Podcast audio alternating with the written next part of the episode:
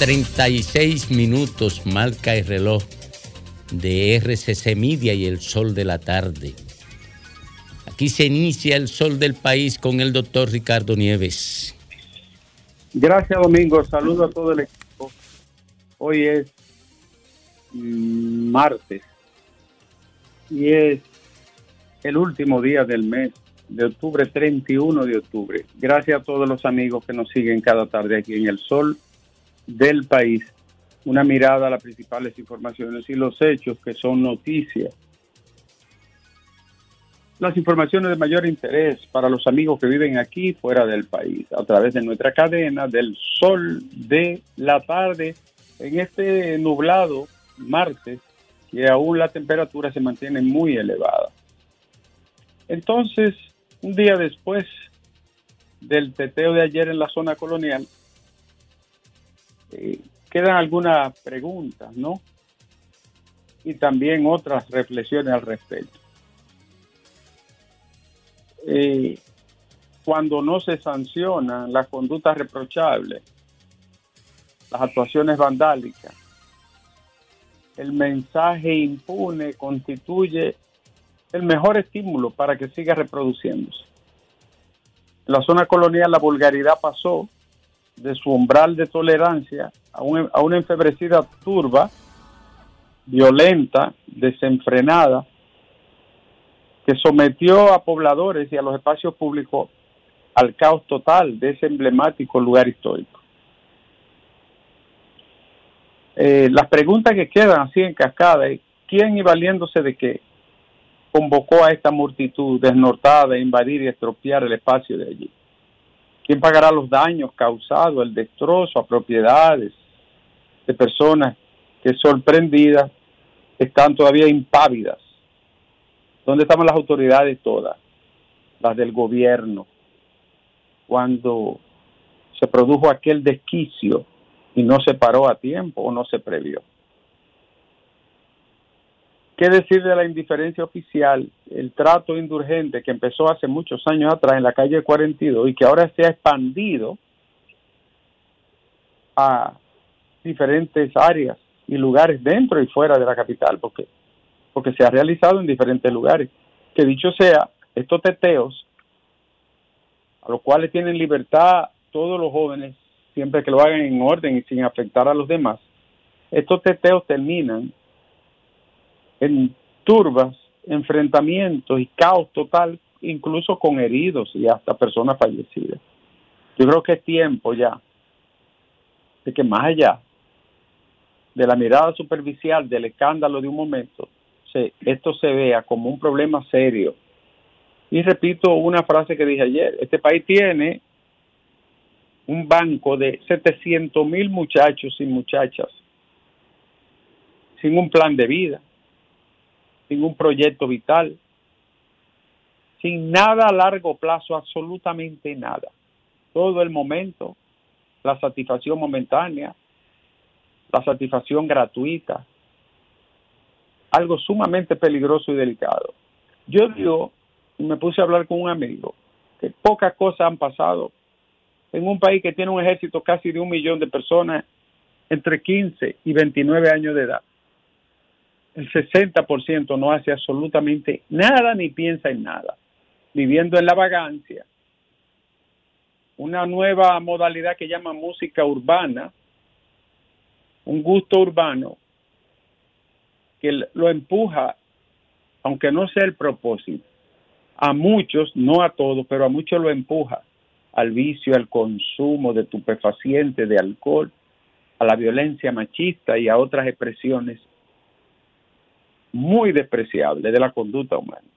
Vamos a ver, porque no es porque sea la zona colonial, es que la gente que vive en la barriada tiene que, tiene que soportar esos escándalos, tiros, enfrentamientos la varaunda y el desorden caótico que arman a donde se traslada esa vaina que llaman teteo. Esperemos entonces será la respuesta. Bueno, ha empezado a salir ya eh, algunos de los de las variables del estudio de PISA y hay que decir que el estudio abarcó año 2021-2022. Lo leeremos completo y lo analizaremos más adelante. Algunas cosas son deprimentes, otras muestran mejoría. Y atraso, sobre todo en el año 19 y 20, cuando afectó hasta finales del año 2020 la pandemia del COVID. Pero el gasto en la nube y los resultados en el suelo. Esa es la trágica historia. Gasto en la nube, resultado en el suelo del, del modelo educativo dominicano. Alejandro, veamos algunas de las informaciones más importantes. Mira, quiero resaltar el papel de qué bueno que haya sido así. Alberto Rodríguez del INEFI, colega comunicador, analista, cronista deportivo, narrador, comentarista. Eh, me ha tocado a través de ligas, personas, familias, jóvenes deportistas, eh, eh, comunicarme con él. Lo he hecho siempre a través de Héctor, Héctor Gómez. Qué servidor público tan agradable, tan respetuoso, tan diligente. Es la, es la verdadera estampa de un servidor público, que la sociedad le paga para que le sirva. Y lo ha hecho muy bien en todos los casos que se le han presentado, siempre responde, nunca se evade y colabora con las ligas. Yo me involucro mucho con el tema de las ligas del Centro Olímpico, Juan Pablo Duarte, y caramba, apoya mucho a esos niños. Quiero agradecerle a, al amigo Alberto Rodríguez. Bueno, la noticia de este día, Alejandro, las de mayor interés, la que tienen más importancia para los dominicanos y es que el contrato entre Intran y la empresa Latam supone un perjuicio para el Estado, ha dicho el informe de la Dirección General de Compras y Contrataciones. Un informe demoledor, un informe espoleante, y ese es el papel de compra y contrataciones poner el, dedo sobre la llaga. Una vez más, Carlos Pimentel ha devuelto decenas de contratos, ¿eh? no es el único. En, su histórico paso por allí, que ustedes recordarán que entre regidores, alcaldes, diputados y senadores, de manera inmoral, eran suplidores del Estado, más de 220 lo devolvió. No lo ha hecho todo como uno quisiera a veces, pero ha tenido un buen acierto y hay que reconocerlo. Bueno, entonces, el contrato de Transcor Latam, es para abajo que va. Eh, el cierre de la frontera cumple hoy 46 días sin que haya una solución definitiva al problema. Los comerciantes dominicanos en la provincia de Jabón protestaron con una marcha donde hubo un forcejeo con militares del CEFRON, 46 días. El presidente de la República ayer en, en su acostumbrado a la semanal, dijo que la burocracia cero, que es un portal rápido, electrónico, ha ayudado a ahorrar una buena cantidad de dinero, pero eso se ha promovido muy poco, como dijo un periodista allí. Señores, otra información, Alejandro, el Congreso Nacional no ha tocado ni revisado el presupuesto, a pesar de que se depositó hace un mes el del año que viene. Estarán vagueando, Alejandro. El gobierno levantó la suspensión de vuelo hacia y desde Haití. Había mucha presión de las empresas de transporte aéreo, tanto de allá como de aquí. Mucha presión. Y la YAT dispuso el envío de una comunicación a todas las instituciones para dar apertura al sistema aeroportario entre República Dominicana y Haití. El Tribunal Constitucional decidió que la licencia de paternidad actual violenta la igualdad de género y ha mandado a reformarla. Dice Margarita Cedeño que fue un error cerrar la frontera, aunque ha recibido respuestas de los funcionarios del gobierno. Y Danilo Medina dijo, vamos a respetar todos los acuerdos, pero siempre votando por el PLD. Vaya usted a ver. Señores, hoy sale otro detalle del estudio de Educa. Uno de cada tres maestros no posee una laptop propia. ¿Ustedes están entendiendo? Uno de cada tres no ha comprado una laptop, no tiene una laptop privada propia. Eso es como si un maestro no tuviera, qué sé yo, pizarra, papel, eh, cuaderno, programa, nada. Porque una laptop no se considera ya ni siquiera una pieza electrónica. Eso es parte del trabajo, del día a día, de todo, no solo de un docente, de la vida común. Que uno de cada tres no tenga eh, una laptop, donde seguro hay muchos objetos para la casa, es muy penoso. Los asimilados de la Policía Nacional, que son más de 2.000 miembros de, de ambos sexos, piden al presidente de la República que le aumenten a ellos porque ellos también realizan un trabajo en diferentes áreas de la policía. Los asimilados no han sido beneficiados con ninguno de los aumentos que ha aplicado el gobierno a la Policía Nacional y que este mes cumplió el 20% para llegar a 500 dólares. Los asimilados, yo creo que es muy justa su petición, piden un aumento a Interior y Policía y al presidente de la República. Señores, es una noticia eh, muy reveladora, ¿no? En el país se producen 20 mil eventos cardiovasculares cada año, 20 mil. De ellos el 80% deja discapacidad. La mayoría de la gente le da un derrame, un infarto o cualquier otra eventualidad coronaria porque no se ejercita y porque come muy mal. Y eso le ocasiona mucho trastorno, no pueden trabajar, afecta a la familia, gastan todo y quedan con un, una lesión discapacitante. Bueno, ya está en su casa Senen Cava, ha mejorado considerablemente. Qué bueno, nos alegra mucho Senen que esté mejor y que se recupere totalmente de su salud. Alejandro, eh, te tengo una, Alejandro. Y tú sabes que la maternidad de Lomina, había un rumor, echaron a correr un rumor de que iba a ser privatizada. Y se armó un reperpero allí, hubo una gran protesta de médicos y del personal. Esa noticia no tiene confirmación, pero echaron a correr eso. La maternidad está sobresaturada, siempre con una demanda tremenda de recursos y una gran cantidad de pacientes que sobrepasan su capacidad. Ahora ya esta última, Alejandro, esta va para ti el uso del celular reduce la cantidad del semen en los hombres. Alejandro, a partir de hoy, lo voto todos, querido Alejandro.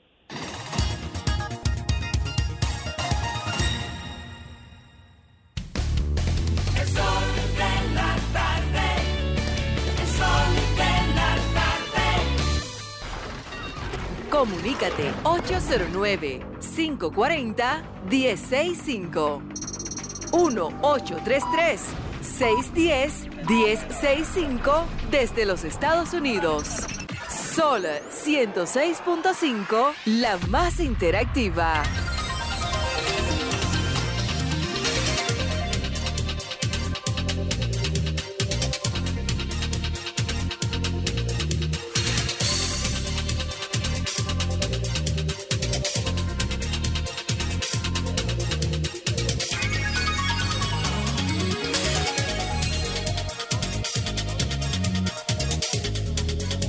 Retornamos, retornamos al sol del país, al sol de la tarde a las 2.50 minutos. 2.50 minutos, hora en que conectamos con la gente. Buenas tardes. Adelante. Buena. Buena, bienvenida. Bien, gracias. ¿Cómo está todo el equipo? Está bien, una parte aquí y otra parte bien afuera de aquí. Sí, habla la ingeniera Pion. Adelante, ingeniera. Sí, óyeme, eh, el señor a los foques, el como dices tú, de la generación, quiere librarse de que él no es culpable de lo que pasó en la zona colonial, pero eh, esas cosas las hacían antes en el mirador. ¿Tú ves? En el mirador es diferente que la gente levante piedra levante cosas. Pero hacer eso en una zona colonial, eso es algo que se venía a ver. Y, y es, es algo que se hicieron daño hasta personas de la tercera edad, por ahí. Hicieron el uno y el número dos. Todas esas cosas. Óyeme, pero yo te- no sé hasta cuándo es que el Estado le va a permitir a ese señor. Tú sabes lo que está haciendo el Estado. Mira, eh, ese señor tiene la plataforma que produce mayor nivel de procacidades para lanzarla a las redes. Y el Estado Dominicano tiene una cantidad enorme de millones de pesos en publicidad alimentando esas redes, porque el Estado Dominicano, y lo dije en un tuit, el Estado Dominicano, su mayor aporte a la educación de los jóvenes pobres es mantener una plataforma con los cuartos del pueblo para que produzca procacidades que puedan ser consumidas por esos muchachos analfabetos. Buenas tardes. Sí, buenas. Adelante. Miki de Alcarrizo. Adelante los alcarrizos. Sí, para decirle que las redes sociales las usáramos como esa página web que anda ahí, burocracia cero, fuera otra cosa. Sí. Buenas tardes. Buenas tardes, Domingo. Un abrazo. ¡Ey, mi, mi amigo! Hermano Eh, mío. ¿usted sabe Ricardo, dígame. Usted, usted y Fidel están disputándose el número 7 como miembro de este equipo. Bueno, si usted quiere, póngame el 8, pero yo siempre voy a ser de ustedes. Oye, qué humilde. Eh, Adelante, mi. Domingo, eh, un abrazo y qué bueno que tu salud sigue hacia adelante. Sí, yo estaré bien hasta que me muera. Dos cositas breves. ¿Para qué Ricardo quiere más? ¿Eva quiere tener más hijos? Eh, Ricardo, ¿Por lo qué que... quiere decir que soltar los celulares? ¿Qué le pasa? No, porque hace mucho que él viene reduciendo y no quiere que se agote totalmente. Anda buscando una Y- excusa. Ah, ya lo entendí, Federico. Un abrazo, no te había Saludos, escuchado. hermano. Eh, otra cosa, ya más en serio. Eh, el gobierno, las autoridades, la justicia están obligados a llevar a los tribunales a, a Santiago Matías. ¿Por qué razón?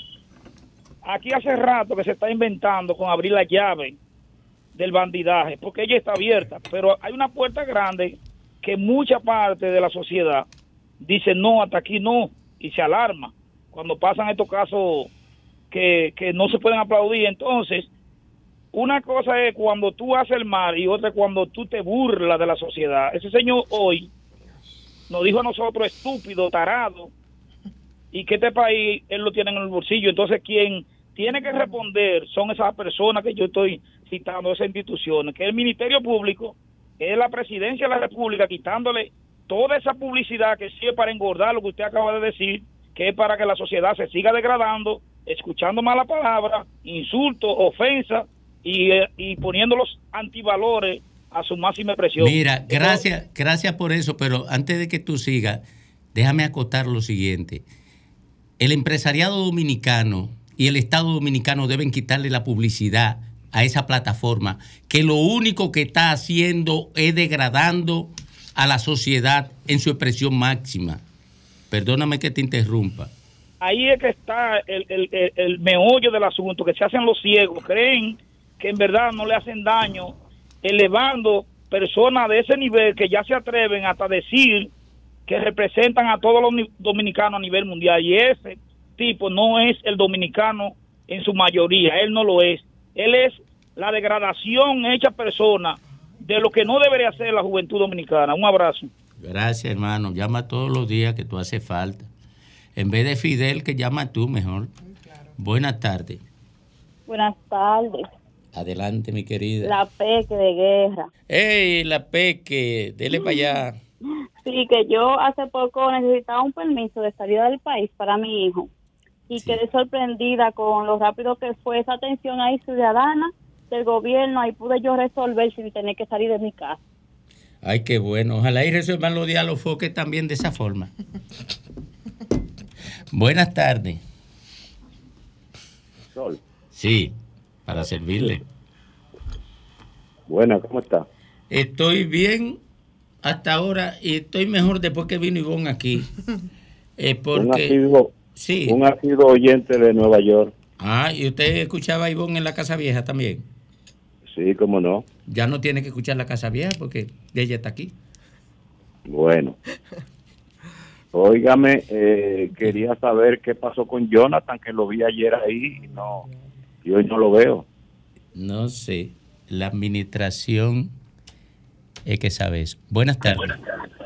Buena, Domingo. Domingo, me permite, por favor, y con el perdón, decir, coño, pero ¿hasta cuándo a los Fokker? Esa basura, por favor. Es que no podemos. ¿Tú sabes lo que hizo hoy? Sí, Cuando ¿qué hizo? Cuando estaba de camino a- a- a la- al palacio, que lo estaban entrevistando, lo quisieron entrevistar unos comunicadores. ¿Sabe lo que hizo? Ese degradado mental. ¿Sabe lo que hizo? ¿Eh? Le dijo, denme los micrófonos en las manos si ustedes quieren que yo lo escuche.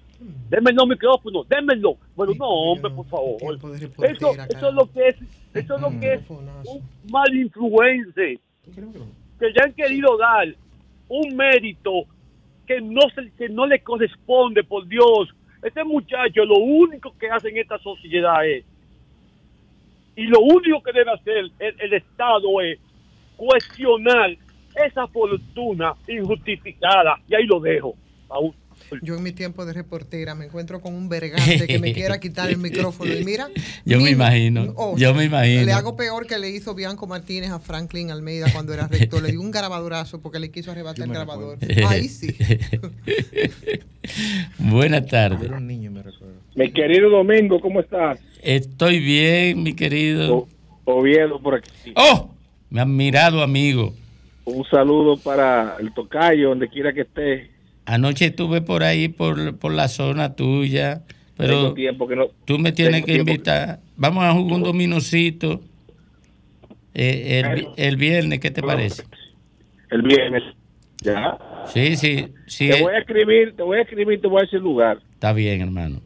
Mira, el tiempo se encarga Domingo. Yo te decía en un programa que esas, eh, lo que él te decía a ti, algún, él lo va a comenzar a pagar. Y hemos, primero, parte a ti, porque Pero mira, quiere que te diga una cosa. A mí no me preocupa eso, a mí me preocupa el daño que le genera a los jóvenes que ya han sido víctimas de la falta de inversión en educación. Porque que alguien desee para mí una tontería, eso no tiene ningún impacto emocional en mí. Tú no te has fijado que yo lo he, lo he, lo he reposteado mil veces. Exactamente. A mí eso no me hace visto. nada. Mira, yo me río de eso. Correcto, correcto. Yo me río, pero, Pero pero, eso, el es, trabajo- eso es lo que re- eh, eh, refleja su catadura El y le, da, y le da fuerza a lo que yo digo. el empeño y el trabajo tuyo constante ha llevado a que parte de nuestra sociedad se concientice y el que ve lo que está pasando, el rechazo casi general que tiene ese señor, parte tenemos eh, que agradecerte a ti y a otros más, porque no se puede ser mezquinos, hay unos dos o tres más también, que se han mantenido, que no le han tenido miedo a este señor que es capaz de cualquier cosa, ¿eh? porque no es lo que dice, es lo que él hace. Y que no se pinte de loco ahora, porque él de loco no tiene nada. Todo lo que hace lo hace muy premedi- premeditado, muy pensado. Entonces, yo quiero felicitar a Domingo y que el pueblo siga para que este hombre poco a poco vaya perdiendo su fuerza y sacarlo de los medios de comunicación o que se afine, porque la, la idea no es callar a nadie, que se afine en su lado, sin insultar, sin aquerosear, y excusen esa palabra, a nuestras mujeres, a nuestros eh, eh, hombres serios del país, y que conduzca de un mensaje correcto a las nuevas generaciones. Muchas gracias. Así es, hay que, hay que detener eso. Miren, aquí no se puede instalar una cultura de monetización del insulto, la difamación, eh, la procacidad. Esa plataforma es una, un- un- un- una estructura de negocio, un modelo de negocio instalado sobre, sobre la base de promover y explotar la cultura del bajo mundo. Y lo digo con toda responsabilidad porque lo he escrito. Ese es un modelo de negocio instalado sobre la base de la promoción y explotación de la cultura del bajo mundo. Y la élite empresarial debe ser responsable socialmente. Y la élite política también tiene que asumir su responsabilidad. No pueden, no pueden, no pueden bajo ninguna circunstancia ni justificación apoyar un modelo de negocio instalado sobre la explotación y promoción de la cultura del bajo mundo. Esto tiene que tener un perfil de sociedad. Esto no puede ser una vaina a lo loco. Y, son responsables la élite empresarial y la élite política. No deben apoyar esa eh, con publicidad, esa estructura. Porque eso está dañando a los jóvenes que de, por sí ya están dañados porque no lo han educado. Lo está convirtiendo a todos en delincuentes con una mentalidad delictiva. Y una sociedad no puede permitirse eso. Una sociedad que se precia de que de civilizada y moderna no puede permitirse que una estructura de negocio se monte sobre la base de la explotación y promoción de la cultura del bajo mundo.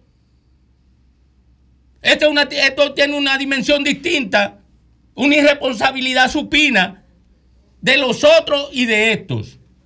Porque los otros también lo apoyaron y amamantaron ese monstruo.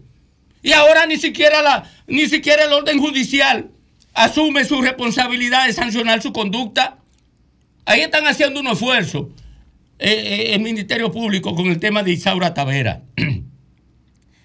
Pero el tema de la zona colonial, todo el mundo está guardando silencio.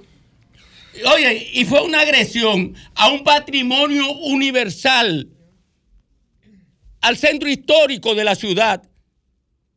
Y, él dice que tiene esta sociedad en un bolsillo. Bueno, tiene que tener a lo irresponsable en un bolsillo.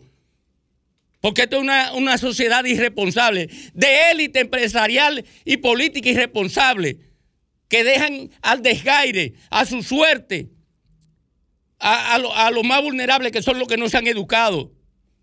Y una cobardía compartida por todo el mundo, porque ese tipo es capaz de montarse en un micrófono a proferir los peores insultos contra una mujer, contra un hombre y contra cualquiera que contradiga su conducta. Los peores, y le tienen miedo a eso. Bueno, yo no. Pero le tienen miedo a eso. Por eso mucha gente no se refiere a eso. Aprieta los dientes, guardan silencio y esconden el rabo.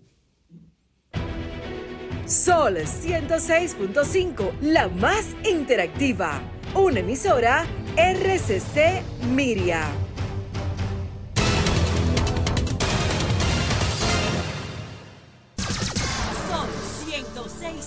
106.5.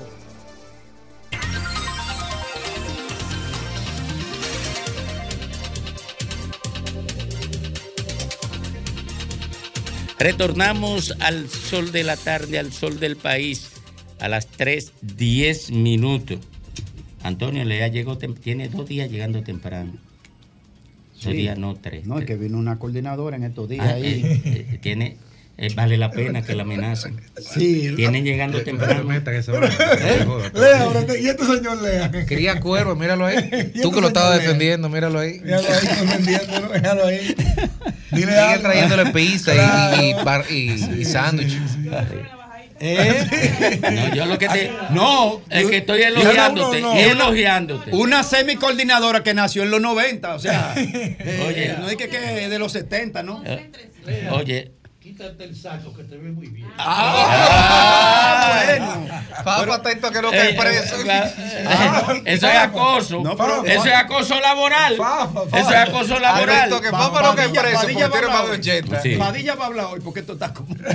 Sí, eso es acoso laboral.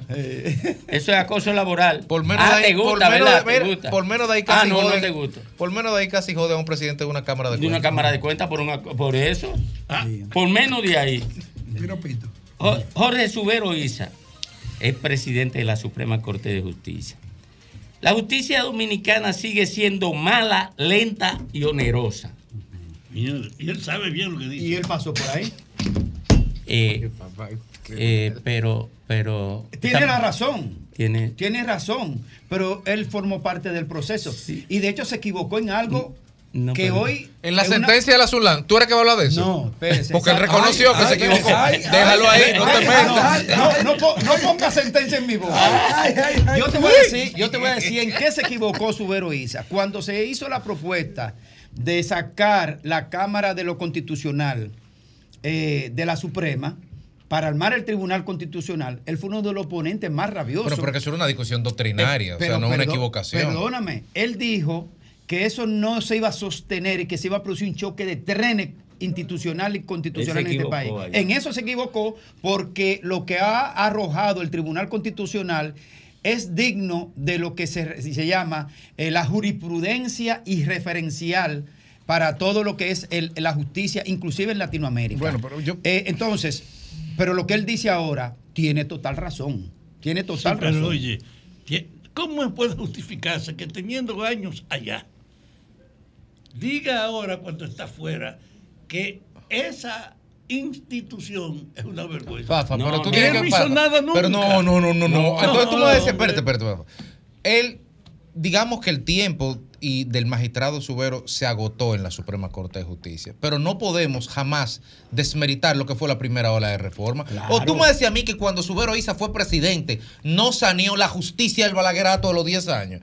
Esa justicia estaba podrida de Balaguer y sí. Jorge Subero la limpió. Él subió la barra, subió la línea. Ahora, que es un trabajo constante, permanente, que se gastó, que luego él mismo reconoció su error en lo de la Sunlan, esa es otra discusión. Pero esos primeros cuatro o cinco años, Jorge Subero buenos. eso fue de Tú 0 a sabes- tú 100 sabes que él debería decir, años. eh, como él formó parte y forma parte, si él entiende que la justicia se ha degradado cuando ya él no está, es una cosa. Pero, No. pero él debe decir, él debe decir, y es lo que debería decir todo el que está involucrado en el sistema de justicia, es que en la, la, la, la- el, caramba, el órgano este que está reunido ahora, El Consejo, el Consejo de la Nacional de la Magistratura. Mar- sí amerita, amerita una nueva, una segunda ola de reforma. Mira, Eso sí es cierto. lo que pasa es que- Pero déjeme, permíteme Sí, sí, nada más aclarar para que la discusión y el análisis se oriente sobre base correcta. Él dice, observen esto, compañeros, que sigue siendo mala, onerosa. Él está asumiendo. Sí. O sea, porque él no dijo que es,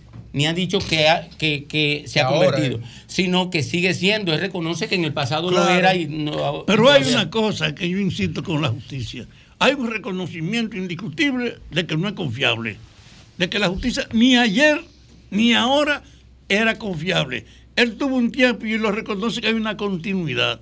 Yo creo que así como para Haití el gobierno ha creado un proceso de un compromiso donde la mayoría del país ha coincidido, debía crear también una especie de compromiso para con la diversidad de la representación social que él ve con la cuestión de Haití, hacer un esfuerzo de cómo renovar la justicia para dejar atrás la vagabundería que la caracteriza. Mira, yo creo, yo creo que eh, el problema de la justicia no es exclusivamente de la justicia.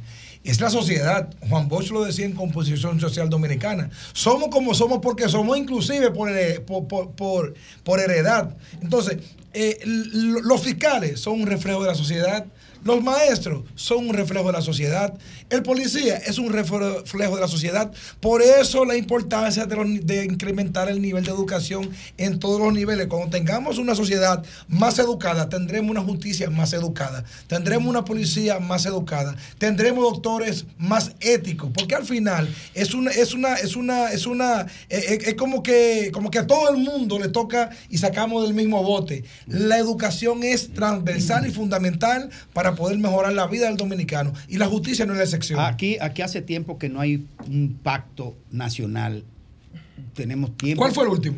Eh, óyeme. La educación. El, Por la educación. El de educación. El decenal. No, más que, bueno, el plan Sí, decenal. Para- el plan decenal. El único, porque los ¿Qué fue otros. antes? Sí, sí, sí. porque los, los otros han sido pequeños En- acuerdos, pactos. sí. Pero, pero el plan decenal que comenzó a principios de los 90, yo trabajaba en educación. Fue muy bueno.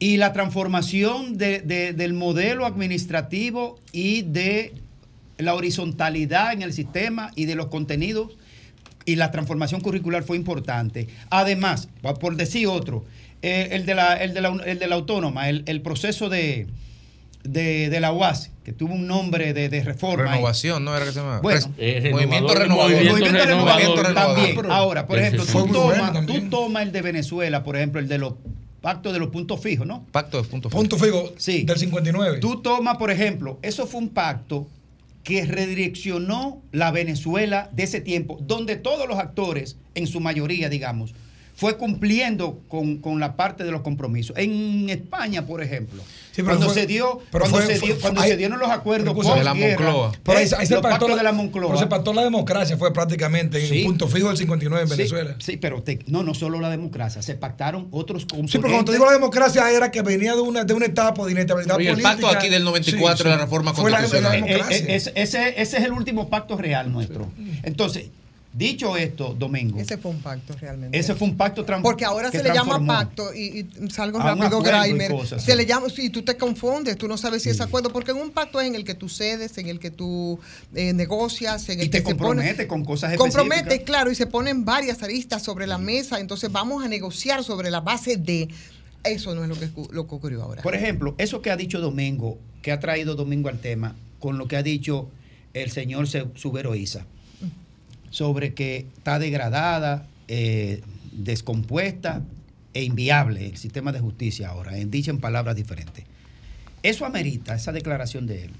Y el revoltijo que tenemos ahora, solo fijándonos en los aspectos de la numérica electoral, para ver quién va a dirigir el país y con cuáles sectores empresariales que nos vamos a repartir todo este jodido negocio de administrar la democracia.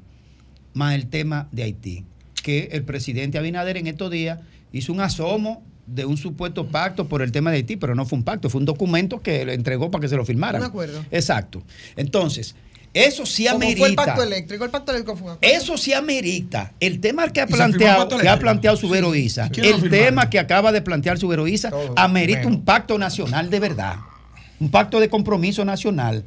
Porque si hay algo que tiene, además de cómo se ha decompuesto el sistema de la convivencialidad en este país, de, de- desmoronada, el sistema de justicia amerita realmente ¿Tú un pacto cuál- nacional. El problema no es hay que... solución si no es para un compromiso así. Sí, pero los pactos y los, los compromisos eh, tienen que ser horizontales y, y tienen que ser estructurales, no pueden ser ni verticales ni, ni coyunturales. Y por ejemplo, y no es una crítica porque fue un, bo- un bonito esfuerzo, La sociedad pero la Estrategia Nacional de. Desarrollo fue el momento de hacer un, un gran pacto de Estado. Cierto. Y eso fue totalmente verticalizado. Al punto tal, al punto tal que Danilo cogió la estrategia y la guardó en una gaveta. Porque la estrategia no obedecía al acuerdo de fuerzas políticas y empresariales para dotarse de una visión de país, sino a la A una visión- a una visión de un colectivo muy pequeño. O, o a la oportunidad de, de situaciones puramente coyunturales y políticas. O a lo Por que eso- decía, o, o a- sobre la base de lo que diagnosticó el TEC de Monterrey. Por eso nunca, eh, yo vine, nunca aprobaron el pacto fiscal, porque eran tres pactos los que estaban en esa estrategia Exacto, nacional de exacto, desarrollo, exacto. pacto fiscal, pacto educativo y el pacto eléctrico. Eran esos tres. Los otros dos era una papa muy caliente, muy caliente. Entonces, al final, ¿qué fue lo que pasó Pero con el- pacto el- el- eléctrico, donde excluyeron de manera total y absoluta al sector social? Pero- que pero- fue uno de los principales impulsores de eso y lo hicieron a través de la ODPP, de la, Pero eh, re- de regresando, la UAS. regresando nuevamente como al punto, al punto inicial, yo creo que toda la razón. Aquí hay que sentarse y pactar la justicia. Pero tienen que ser los partidos políticos, la iglesia, el empresario. Es el pueblo completo porque Pactar no es reforma. posible. ¿eh? Pactar la Sí, reforma. Pactar la reforma, sí. se- Cierto, se sí. Es diferente. cierto, para que no se piense diferente. Porque tú sabes hay que cosa. pactar la reforma que puedan impactar de verdad y que una justicia pueda ser real y efectivamente descentralizada del sector público. Escucha que no habla ni de política, descentralizada del- del gobierno para que pueda actuar y pueda también tener el presupuesto. Porque, por ejemplo, miren, ahora mismo el presupuesto actual y en el anterior también se le quitó dinero a la justicia. Entonces, ¿cómo es que estamos No, impulsando la justicia? puesto. No, no, se le se quitó. Entonces, ¿cómo es posible que estamos votando a la justicia y le quitamos dinero? Eso hay que, eso hay que sentarse, analizarlo y pactarlo. Pero el tema de la justicia es uno dentro de lo que había que pactar, dentro de lo que había habría de consensuar y, los- y, lo- y el poder político aquí lo sabe. Ustedes se recuerdan de aquella Casa Nacional del Diálogo y un Nelsida del- terminó con una mujer adentro y un chino atrás. Perdóname, mi querido ¿Cómo? chino Bujosa. Ahí eso terminó con doña Nelsida y con chino. los pobres infelices en esa Casa Nacional del Diálogo, después de recorridos infelices también por, por, por varios... No, pero ahí se por- recogieron buenos documentos. no, hombre, Ahora- que se va a recoger ahora- ahí, eso terminó en la ruina. Eso lo único que se tragó fue una muy buena cantidad de dinero. Eso sí fue una buena iniciativa. Fue una buena iniciativa, pero no fue a ningún lado. Pero- Garaimer no llegó a ningún pero lado. Entonces hay que retomar con el tema de la justicia y con los pactos pendientes. Yo creo que, pero para eso se falta la voluntad política. Pero eso es imposible. ¿no? Tú, tú- ves lo que, lo que tú dices, la Estrategia Nacional de Desarrollo, Sí. que implica la, la- el pacto fiscal. Sí. No hay manera de empujar ningún punto o muy poco punto de la Estrategia Nacional de Desarrollo sin la- el, tema de la reforma fiscal. Se armó un lío. Porque, porque la reforma La fiscal. democracia hay que financiarla. Hay que financiarla. Ahora, Mm. es incompatible con la naturaleza del ejercicio del poder. La, en la reforma del pacto fiscal, de la reforma fiscal, sin un presidente que esté dispuesto a no reelegirse, a ser un presidente nadie de un solo pero, periodo. pero, nadie, pero, oye, Nadie quiere pagar Eso era parte de los compromisos del gobierno que antecedió al actual. Y el primer pacto que se debió consensuar y que se debió conocer fue precisamente el pacto fiscal. Pero eso da- eh, tenía un costo político que no lo quiso jugar Nadie. en su momento Danilo Medina y tampoco. Luis Abinader. Dame porque, sobre eso. porque eh, sigue. 30 segundos sobre eso, por favor. Pero ni siquiera lo que dice Ivonne, porque cuando Leonel es un presidente con la reelección, pero cuando Leonel va del, del, del 8 al 12, podía haberlo hecho, no lo hizo. Pero yo estoy incluyendo No, pero excúsame, porque espérate, Ah. aquí le vamos a dar piñazo a todo el mundo. en el 16, Danilo, cuando eso podía haberlo hecho. no lo hizo. Y Abinader. ¿Tú crees que la va a hacer en el 24? No, no, no. Entonces hay un tema de que los presidentes no quieren abordar ese Pero problema. que, yo, pero que yo lo reitero. No, y no sé lo- por qué. La reforma fiscal en un presidente con voluntad reeleccionista es incompatible Fafa, con el impon- poder. imponte, Pero mira, pero mira, Fafa, no te Pero, dejes pero, joder. eh, Exacto, Fafa, no te dejes más, Por favor, Nada más un segundo. usted soy yo el-. Ve usted, Espérate, hombre, nuevo. Espérate. Espérate, ¿Y cuál es porque tú también hablas de. No. No, no, no, Fafa. Cogió un tanque yo venía entrando, Fafa estaba haciendo un discurso. Lo he hablado. ¿Y Lo la que, yo, campanita? lo que yo quería decir, y, y quiero Claro, reiterar, Fafa, y yo sé que usted va a estar de acuerdo conmigo, es sobre el tema de la voluntad política, que no la hay. ¿Por qué? Y lo demostró perfectamente. Tú sabes que vuelvo con el tema del pacto eléctrico, que era parte de la estrategia, y los tres, los gran, tres grandes desafíos de Danilo Medina, que tampoco ahora se hizo. Y mira, eso es, eso es tan gra- eh, eh, grafica también la hipocresía de los políticos y de la partidocracia, que los puntos que se aprobaron, que ahora no fueron consensuados, por ejemplo, con el PLD que está en oposición, son los mismos que a nombre del PRM, Antonio Almonte, por ejemplo, decía y leía como si fuera un postulado ¿Qué que no podían aprobar ese pacto mientras no se cumpliera con esos 10 puntos que está el tema de la sede, está de la empleomanía, está el de las pérdidas y demás. Y después excluyendo a ese sector social que, que- que avanzó y que, y locos. que estimuló, se hicieron los locos, y entonces, pero los otros ahora, que sobre la base de esos 10 puntos era que querían aprobar el pacto, entonces después, ahora, Ahora. porque la coyuntura no, les, no, no le- no les favorecía, también se opusieron. Entonces, eso denota la falta de voluntad y la hipocresía de los partidos políticos y del liderazgo Sí, político. miren, toda esta conversación dice que la preocupación es qué hacer. Los recuerdos de los intentos particulares del pasado son solo una referencia. Ahora hay una necesidad que tiene comprensión en cada sector social de alguna manera. Es decir, llegamos a un momento donde no se puede evadir que hay que hacer un esfuerzo colectivo por reformar este país.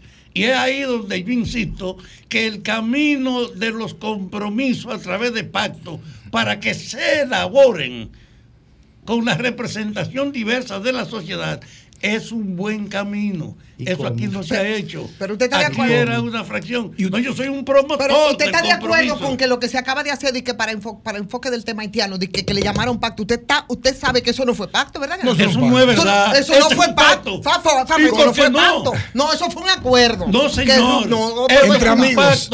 El Entre que amigos. no- entre con amigos. perdón. Un pacto entre de amigos. Con perdón. Un pacto entre amigos. Pero déjalo, vamos a ir. Se le ofrece una propuesta a una diversidad y si usted la suma, usted es corresponsable con Todos unilateral. A la firma unilateral. ok, Fafa. Ok, Fafa. Mañana nos vamos a convocar este equipo. Sí. Y nos vamos a convocar sobre la base de que el, nuestro coordinador, Domingo, miren este documento para que lo firmen. No. La no es pregunta así. es no es que así. usted tiene un chance para No así. desmentirlo y no lo hizo. No es desmentirlo, es con así. perdón, con perdón.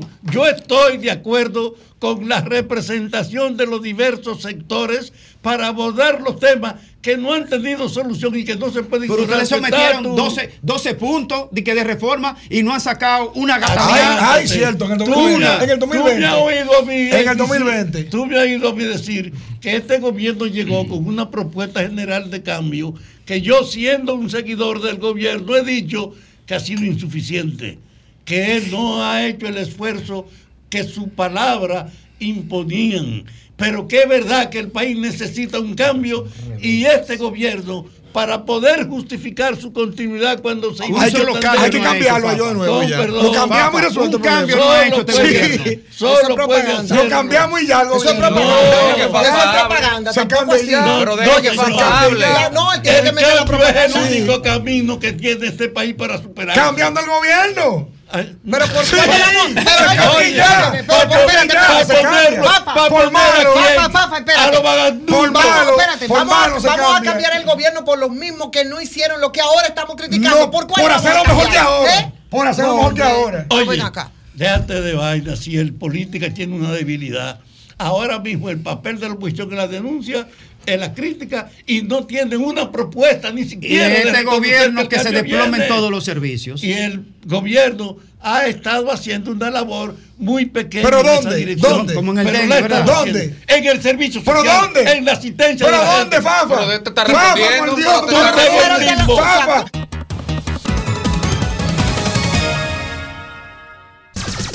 Son 106.5.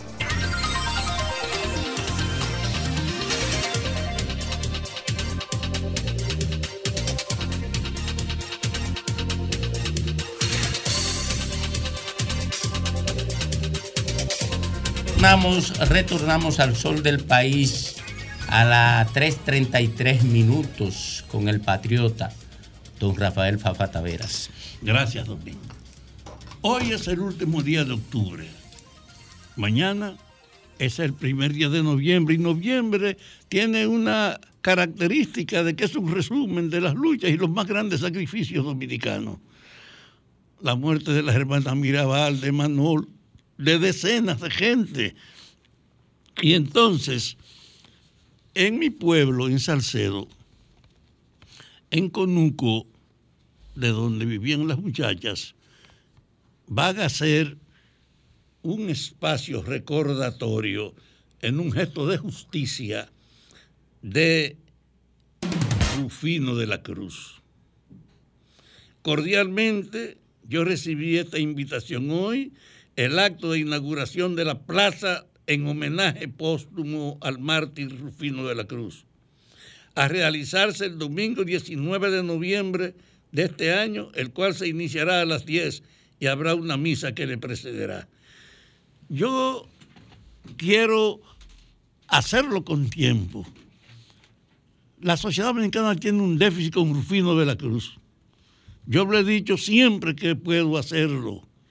Rufino lo mataron junto con las hermanas Mirabal. Él fue el primer muerto, porque cuando las hermanas llegaron al sitio donde detuvieron su carro de Puerto Plata, a ella la dejaron en el jeep que venían y a Rufino lo dejaron atrás. Y en el camino el primer muerto fue Rufino, poniéndole un instrumentico popular que tenían en la 40 a, a una varillita, a una maderita le, amarraban dos, un trozo de madera, le amarraban dos puntas de un pequeño lazo. Se la ponían en la cabeza y le hacían así a la, a la rocha. Entonces Rufino fue el primer muerto. Pero no es eso que fuera el primer muerto, es que pasó un fenómeno. Cuando a los, a los esposos de las hermanas Mirabal lo llevaron a Salcedo después de estar condenado en la capital, dijeron que era para que estuvieran cerca de su familia. Y a las dos semanas de estar en Salcedo, se lo llevaron para Puerto Plata. Y entonces Puerto Plata tenía la característica de que la mayor parte de los accidentes de tránsito ocurrían ahí. ¿Y qué pensó la gente y comenzó a socializarse? Que ese traslado era para matarla y justificar que fue un accidente. Y ese día antes de la, el día de la muerte, se enteró una mujer que era amiga de Minerva de la infancia y que era la directora de la escuela secundaria de Salcedo, llamada María Teresa Brito, Chachita, y fue en la mañana temprano a su casa y decirle, yo escuché que trasladaron a los esposos de ustedes y vine a pedirte algo a nombre de tus hijos porque sé que a nombre de tu madre tú me harías caso. Chachita, ¿qué es lo que tú quieres? Y dice Chachita que me lo contó a mí. Minerva, vine a pedirte a nombre de tus hijos que no vaya a ver de aquí a los presos. Primero organiza tu mudanza, consigue una casa ya que tú puedas ir de tu casa a la cárcel. Porque el hecho de tu ir de aquí a Puerto Plata es para que el temor público de que las maten y digan que fue un accidente pase. Y entonces yo vine a pedirte eso por tus hijos. Y me dice Chachita echándose hacia atrás, Chachita, no te preocupes, que nuestros hijos, como otros tantos huérfanos, encontrarán quien los críe. En una de las manifestaciones más arraigadas que yo recuerdo de esta mujer. Y ella salió después de hablar con Chachita a la casa de un empresario que estaba, René Bundigal, que quedaba cerca, y fue a decirle, tengo un problema, son las 10 de la mañana y mi chofer está desaparecido. El chofer era en cierta medida un primo mío, porque era Tobias Almanzar que se llamaba. Y ese tigre dejó de ir porque ya era un rumor de que la iban a matar y sin anunciarlo dejó de ir ese día. Y cuando ella ve que llegan las 10 y no ha llegado fue donde la casa de René Brudigal y le dijo estando René y Rufino ahí yo vine a plantearle un problema. No ha llegado el chofer a esta hora y parece que nos ha abandonado y nosotros necesitamos irnos y no tenemos medio para hacerlo Rufino le dijo a Minerva Mirabal ahí no se preocupe, doña, que yo lo llevo. Él era el chofer de Rufino. Con la anuencia de su jefe, le dijo, yo lo llevo. Ah, pues vámonos. Y se fueron. Es decir, Rufino fue la expresión de la solidaridad militante de una persona que teniendo un servicio y siendo humilde, valoró lo que representaba el riesgo de ir, porque eso es lo que se estaba planteando ahí, el riesgo de ir. Y él fue capaz de sobreponerse y decirle, cuenten conmigo, yo voy con ustedes. Desde ese punto de vista, ha pasado no valorizado el sacrificio de él, porque se han dicho, la hermana Mirabal y su chofer, no, no fue su chofer, fue un compañero que con una inmensa solidaridad le dijo, estoy a su servicio, sabiendo que el riesgo era precisamente lo que pasó.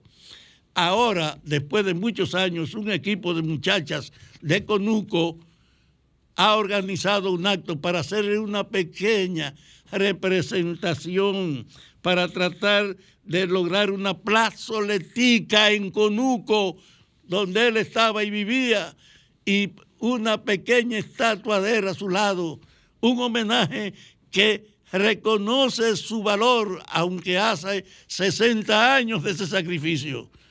Yo quisiera incluso viendo que ahora por la campaña todo va, yo quisiera que el presidente fuera también a la inauguración de ese gesto a Rufino para ver si se contagia un poco de esa abnegada determinación de no pensar en los riesgos, sino en lo que hay que hacer a favor de la gente. Por eso, mi amiga y mis amigos del acto de Rufino cuenten con nuestra colaboración, pero yo creo que eso debe asumirlo también el aparato público, porque las Mirabal no son cualquier cosa.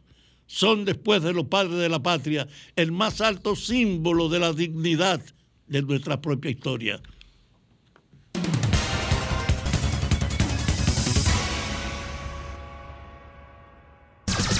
Sol 106.5.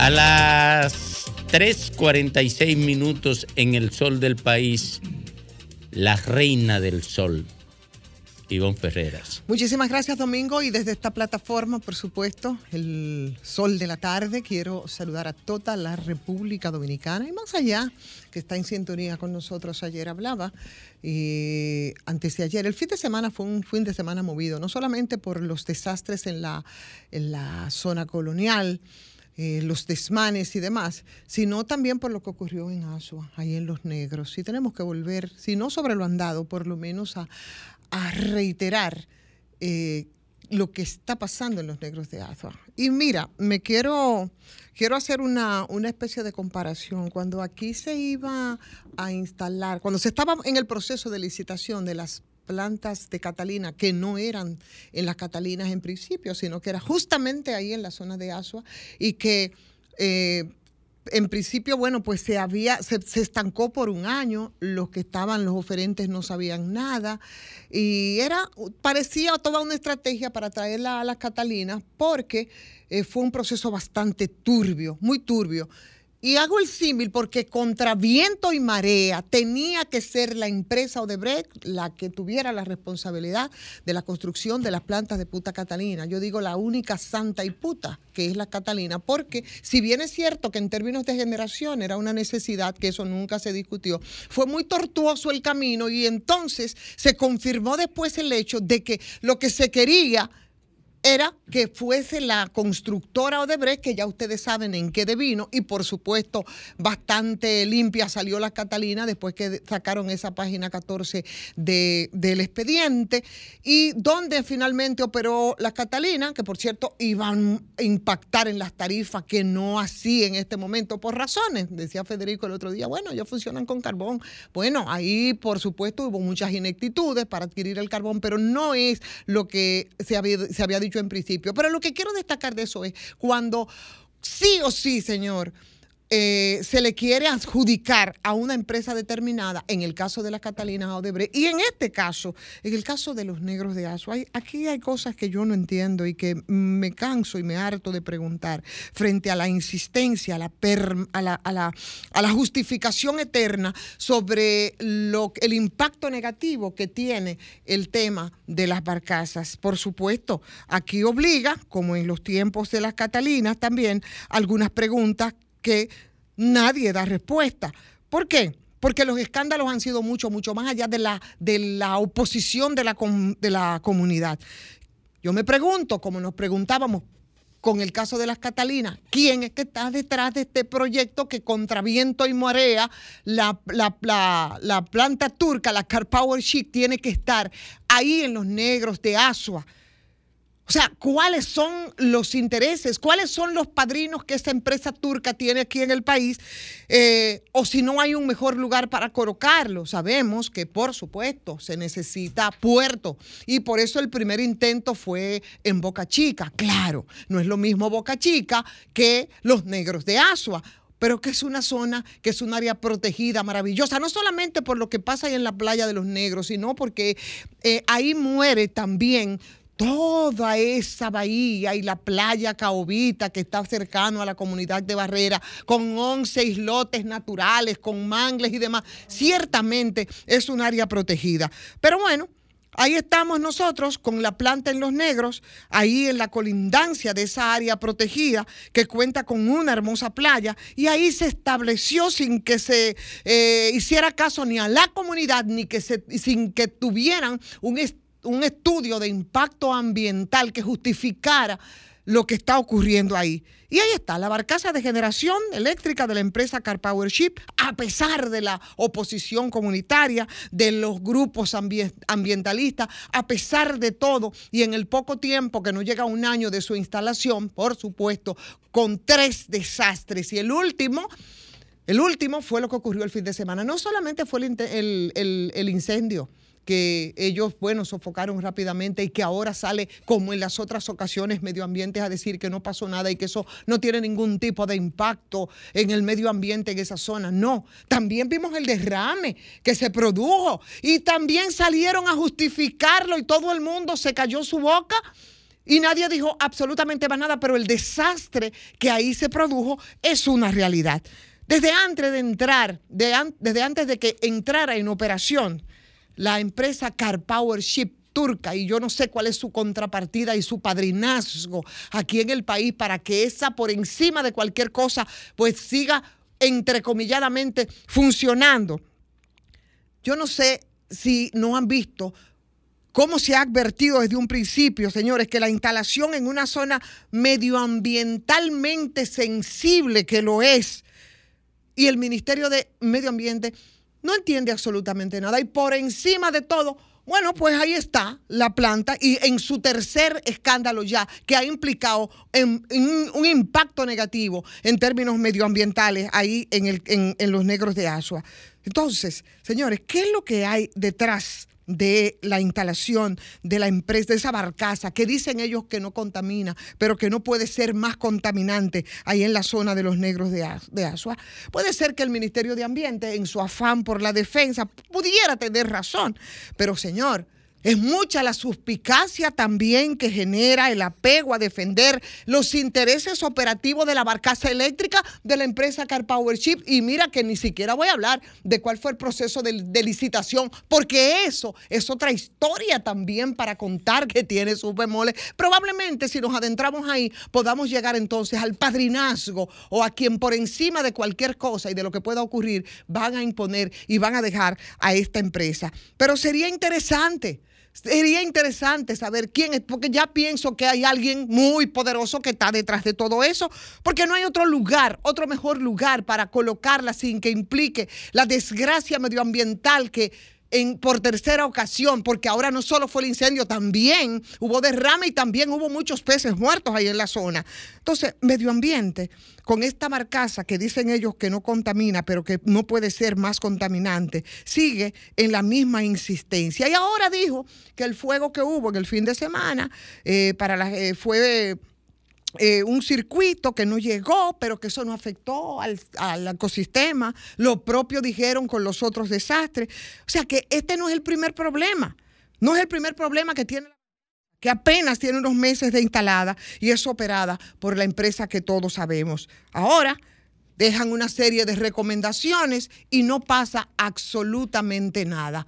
Por supuesto, tengo que colegir en que los negros de Asua no es Boca Chica, donde hubo un primer intento de instalarla, pero ¿no les parece que son demasiados percances con una barcaza que según eh, medio ambiente, energía y mina, que a veces funge como si fuera relacionista público de, esa, de, esa, de esas instalaciones?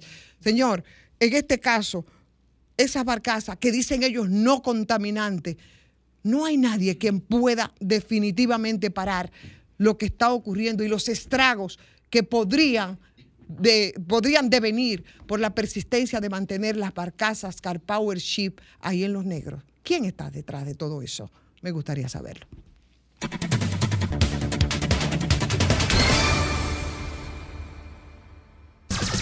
Sol 106.5.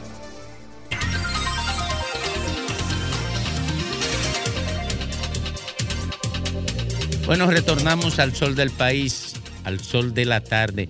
Y vamos a conversar con don Alfredo Torres. Él es un ganadero.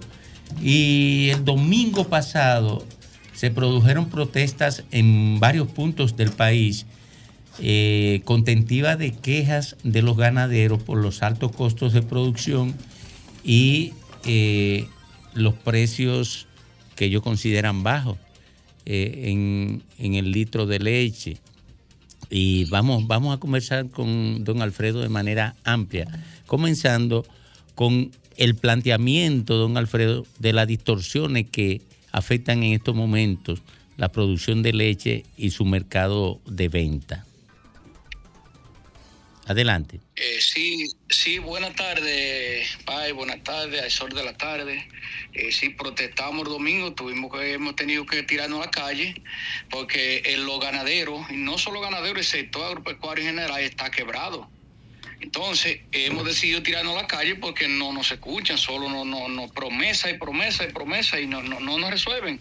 Entonces, decidimos tirarnos a la calle y vamos a seguir en la calle hasta no tener una, una respuesta contundente. Ya sería del presidente, señor presidente de la República, porque lo que está pasando es que aquí decimos, en un momento decíamos que le estaban hablando mentiras lo- lo- lo- los ministros que tienen que ver con el sector agropecuario, el ministro de Agricultura, asesor agropecuario del presidente, director de Conaleche, pero vemos que aquí el único culpable es el señor presidente de la República porque él sabe de la situación y esta gente siguen ahí. Don Alfredo. Y la realidad, Don Alfredo. Domingo, es que aquí eh, a diario más vemos cómo están los ganaderos saliendo de su ganado porque no hay rentabilidad. Don Alfredo, disculpe. Don Alfredo, ¿cuáles son los problemas que enfrenta el sector y qué le ha ofrecido el gobierno que no le ha dado? Aquí, sa- aquí sabemos todo, aquí el, el- el- aquí el fracaso del sector agropecuario ha sido las importaciones de medida, importaciones sin control. Si aquí no se le pone un control a las importaciones, y no solo el sector lechero, sino el sector carne también, el sector carne está pasando por uno de los momentos más difíciles de la historia. ¿Por qué? Porque no han inundado el país de las importaciones. Aquí eh, se ha abandonado el campo, se ha abandonado el productor nacional por las importaciones. Esa es la realidad, esa es la realidad y nosotros vamos a seguir en la calle y de aquí vamos para el Palacio Nacional si nosotros no, se escucha porque eh, no es la verdad que vamos a seguir vendiendo nuestro ganado Sí, y todo Alf- quebrado Alfredo. y, y- y nadie nos dice nada. Muy bien, Alfredo. ¿Y por qué recurrir entonces a dar la leche? ¿Por qué? Eh, sí, porque eh, la íbamos a votar, pero eh, pensamos que votando no se llama y decidimos regalársela al pueblo, porque sabemos también la necesidad que está pasando el pueblo dominicano. El pueblo dominicano está pasando hambre. Don Alfredo, ¿cuántos son los, los sectores organizados alrededor de ustedes? ¿Qué representa eso en el tema de productores a nivel nacional? Eh, no, no, estamos todos los ganaderos, que solo están los que están en el gobierno, que están, tienen su botella y su cosa, pero pues todos los ganaderos estamos tirados a la calle porque más de un 50% de, de, de la producción nacional eh, ha desaparecido. Más del Fruto 50%. a las importaciones. Eso es grave. Eh, Evidentemente, don Alfredo, buenas tardes, Sí, que el, cuadro que ustedes presentan es bastante eh, terrible. Pero bueno, ¿desde cuándo es esa situación? Porque respecto al tema de las carnes y los cortes, de esos cortes que congelan en los supermercados versus la producción nacional, es una queja desde siempre. ¿Eso tiene que ver quizás ahora con la misma situación que tenemos fronteriza? ¿O se han acercado ustedes a las autoridades en este caso? ¿Qué es lo último que han conversado? ¿Qué les han dicho? ¿Cuál es ese panorama de posible solución? protestando desde el 2018. Lo que pasa es que las autoridades que encabezaban la marcha, todos fueron nombrados en el gobierno y nos dieron la par. Entonces ahora decidimos nosotros ganaderos, incluso la mayoría de las federaciones a las cuales nosotros estamos afiliados, están todas secuestradas. Esas federaciones ahora no aparecen, al contrario, critican los ganaderos ahora. ¿Por qué? Porque las federaciones están secuestradas por gente que la mayoría tienen empleo en el gobierno.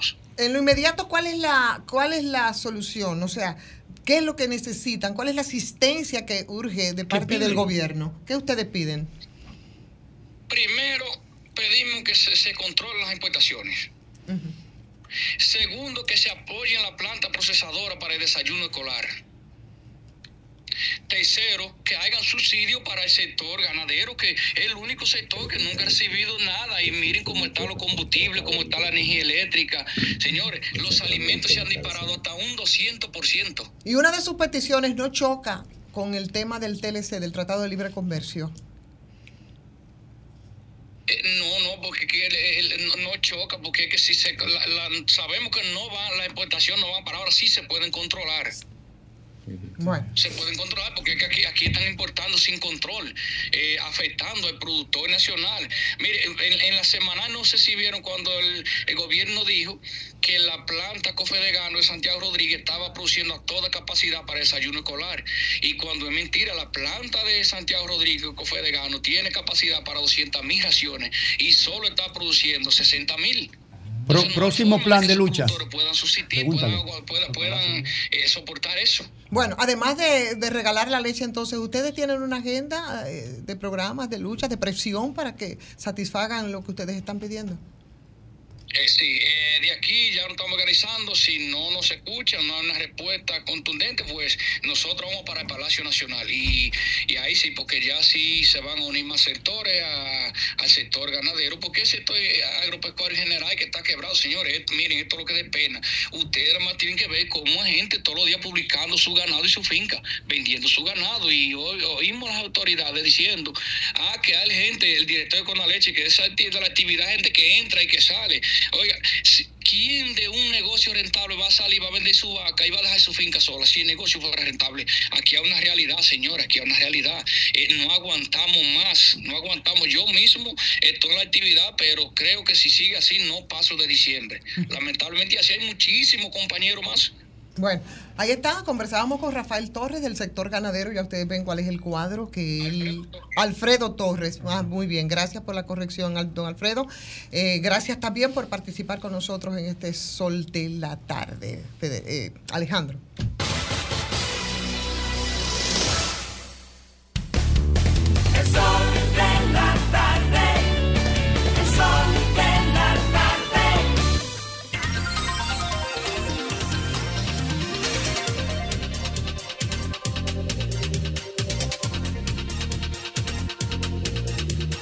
Bueno, retornamos al sol de la tarde a las 4, 8 minutos cuando conectamos con el comentario de don Graimer Méndez. Gracias Domingo y gracias a toda la audiencia.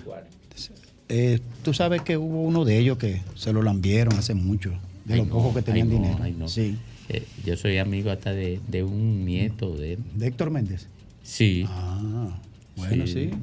Un día pasado estuve con él. Mira, este.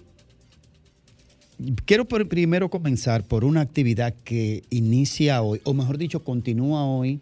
Es un tema que yo he estado eh, divulgando por la importancia que tiene el tema de la salud mental en este país y la falta de seguridad de la, en estado de indefensión que se encuentra la gente con situación de salud mental, porque este es de los pocos países en el mundo, creo yo, donde eh, la salud mental no tiene protección social, no toman los seguros.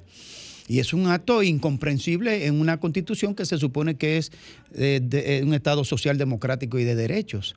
Bueno, entonces el buen amigo, el diputado Aníbal Díaz del PRM, lleva como agenda, aparte de su agenda legislativa, impulsar precisamente iniciativas de ley y de impacto social en la 8701 y las consiguientes modificaciones que habrán de darse para mejorar las condiciones de vida del tratamiento de la salud mental. Bueno, en el día de hoy a las 6.30 eh, tiene un evento en el que estamos invitados. Yo no podré estar porque ya tengo otro compromiso, pero la verdad es que es un tema que nosotros respaldamos, apoyamos y todo nuestro apoyo para esta actividad del diputado Aníbal Díaz, que ojalá podamos tenerlo por aquí prontamente para ampliar los detalles de esta iniciativa legislativa. Eh, atención equipo técnico allá. Eh, vamos a ver, miren, en estos días salió un video eh, donde una persona que se identifica como chofer de uno de los autobuses que dan el transporte, el nuevo transporte escolar gratuito en el sistema escolar dominicano, lanzado recientemente por el gobierno de Luis Abinader bajo la tutela de- del Ministerio de Educación, en tanto en cuanto lo que tiene que ver con el financiamiento, por lo que estamos viendo. En el video se habla de que ese, ese vehículo fue rotulado como se ve en el video. Vamos a poner un poquito del audio, por favor, para, para ponerlo en contexto. Y se le iba a pagar como quiera. Yo no podía hacer nada con esa guagua porque tenía rótulo de educación. La empresa que tiene el contrato donde yo estoy trabajando, que se llama Magna Motor, eh, tiene un, un negocio, tiene, ¿cómo decirle? El contrato de Magna Motor, eso es un- una mafia que tiene. Yo tengo trabajado un mes y dos parados, que ellos mandan a parar la guagua ellos no me quieren pagar. Ellos me sacaron del proyecto, me sacaron Magna Motor porque yo estoy exigiendo mi pago. Ellos para no pagarme me sacaron del proyecto. Entonces yo quiero que usted como presidente de este país, de la República, resuelva eso. Porque no es verdad que yo voy a perder mis tres meses que tiene la guagua. En general, este chofer dice que esa guagua está en un proceso de financiamiento que, ¿cómo la pueden tener paralizado tres meses? Cuando deben pagar los, los compromisos de la, de la adquisición de ese vehículo. Entonces, primero yo creo que aquí ha faltado la responsabilidad de la comunicación estatal por parte del Ministerio de Educación. Este audiovisual ha rodado muchísimo, ha impactado muchísimo en, en una, en una situación tan delicada como es el transporte escolar, escolar, que implica un gran negocio. Bueno, son dos millones de estudiantes que este sistema debe dar cumplimiento en el plan piloto. eh, en principio era para la zona de Monteplata, Yamasá y esos pueblos. Fue con, una, con un piloto inicial de unos 100 mil estudiantes y se cumplió según lo establecido. Y ya a este momento, según las propias informaciones que está divulgando el Ministerio de Educación, pues alcanza ya el millón, un millón sesenta y cinco mil ochocientos estudiantes eh, del sistema educativo, es decir, que le faltaría todavía abarcar un millón más de estudiantes en promedio. Entonces, ahí se menciona una empresa que no es del área del transporte, no es del área del transporte. Bueno, este, este primer eh, tema abarca 400 autobuses. Eh, 65 autobuses operando en el plan piloto en Monteplata, San Cristóbal y La Victoria, además de los 230 autobuses destinados al Gran Santo Domingo, también los 100 105 autobuses, de los cuales fueron distribuidos 57 en San Cristóbal, incluidos 13 autobuses eh, que ya transportan estudiantes en Villa Altagracia y 48 en la provincia de Atomayor.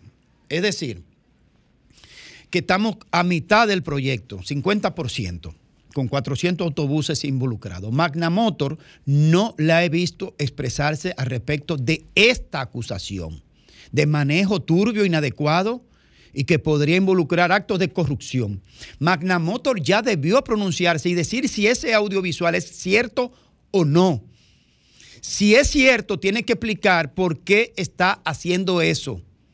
Si no es cierto, entonces debería accionar contra ese, ese, ese audiovisual difamatorio. Pero Magna Motor tiene que pronunciarse, se lo exigimos, para que no haya duda. Pero también el Ministerio de Educación, atención Ángel Hernández, tiene que expresarse el Ministerio de Educación y explicar qué está pasando con el sistema y con ese modelo de transporte. Entonces, lo que le queremos decir es, primero es, yo voy a ejercer mi derecho ciudadano y voy a someter una solicitud por la ley, de derecho a la información al Ministerio de Educación para que nos dé toda la información de cuánto es el presupuesto, cuántos autobuses están involucrados y cuáles son las empresas del transporte que están involucrados. Porque Magna Motor, Magna Motor no es una empresa de transporte, es una empresa de exportación de vehículos que nada sabe de transporte y mucho menos transporte escolar que, con- que conlleva un protocolo de manera específica, pero también vamos a incorporar en ese pedido al Ministerio de Educación, a través de la ley de lo que tiene que ver con acceso a la información pública, no solo todas las empresas, todo el presupuesto, todos los autobuses y todos los choferes. Es un tema muy delicado lo que es el transporte escolar. Y aquí tenemos que saber quiénes transportan nuestros hijos, quiénes son todos esos hombres o choferes. Y si se le hizo un antidoping y todo eso, o una prueba psicológica. Ese, ese tema tiene que ser aclarado totalmente.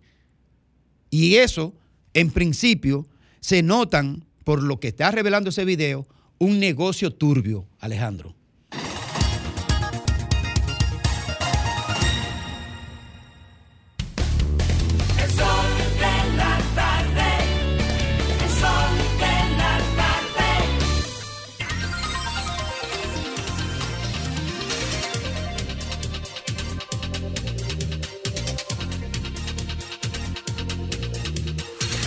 Continúan los análisis y comentarios aquí en el Sol del País, en el Sol de la Tarde, con el doctor Federico Jovin. Gracias, Domingo. Buenas tardes. Buenas tardes, amigos que nos ven y que nos escuchan. Para nadie que vive en la, la ciudad de Santo Domingo es un secreto que su tránsito es un caos. Y uno no sabe ni siquiera si es que aparte de que las autoridades no saben hacer su trabajo, no escuchan cuando se les dice que no lo están haciendo. O peor aún, no les importa que les digan que no están haciendo. Así las cosas, como dice las motivaciones del Tribunal Constitucional, muletilla traída desde España. El Intran se ha arrogado como un gran especialista en hacer anuncios. En poner plazos que no se cumplen. Parquéate bien, dice el director que es excelente, pero donde quiera que está no funciona. Las ciclovías ni siquiera voy a hablar de eso. Los pareviales hablaron de eso, me parece que fue en diciembre del 22, luego en marzo del 23, que estarían en septiembre del 23, ya estamos en noviembre. Y así van las cosas. En septiembre, el director del Intran señaló que en la primera semana del mes de octubre, el sistema de semaforización, el de semáforo inteligente estaría operativo. O sea que los problemas de este país iban a acabar y que la gente de Google, de Palo Alto, vino Google, que son los dueños de Waze, y vinieron aquí y vieron bien y le dijeron a Binader, tú eres un monstruo, excelente, excelente. Primera semana de octubre, hoy es 31 de octubre. La primera semana le quedan horas para que se acabe. Y eso se sabía que no se podía hacer. Usted no puede estar dando declaraciones maximalistas. El mundo solamente en el Evangelio de San Juan, el versículo primero, comienza con las palabras. Pero en la vida real no es con las palabras que se hacen las cosas, es con los hechos. Pero nos gustan las declaraciones maximalistas. Y hay funcionarios que le encanta poner al presidente a coger un tiro por ellos, porque ellos no son capaces de coger un tiro por el presidente. Pero bueno, el presidente tendrá su librito y sabrá cómo maneja a sus funcionarios aparentemente sin combustible porque no han podido quemarlo con las reuniones de todos los lunes, con las dos reuniones de todos los lunes. Pero esa no es la discusión. Entonces sabía que no iba a poder ser posible. Pero claro, lo dice Grimes, lo dice Federico, lo digo yo, nosotros no sabemos nada, evidentemente. Yo sí sé que yo estoy perdiendo dos horas diarias de mi vida detrás de un volante. Y cuando usted coge 24 horas y le resta 8, le quedan 16. Y cuando esa 16, que es su tiempo de vigilia, su vida real, usted le pone a esa 16, le pone 2 al lado, es un 12.5% del tiempo de vida que se nos está yendo tras un volante en la calle. Para que vengan y te digan que no, que, que lo que te está pasando, que lo que tú estás viviendo y que la ansiedad que tú tienes no es real, que todo está de maravilla, que la inteligencia artificial lo va a resolver todo y que la Latinoamérica, el último de los muñequitos, como dirían en los barrios. Lo que no se sabía eso sí no se sabía, yo no lo sabía. Era que la Dirección General de Compra y Contrataciones se iba a despachar el día de ayer con una resolución donde señalaba que el 27 de octubre suspendía el contrato suscrito por el Intrar para la instalación de red de semáforos en el Gran Santo Domingo. Cito la nota de prensa de compra y contratación.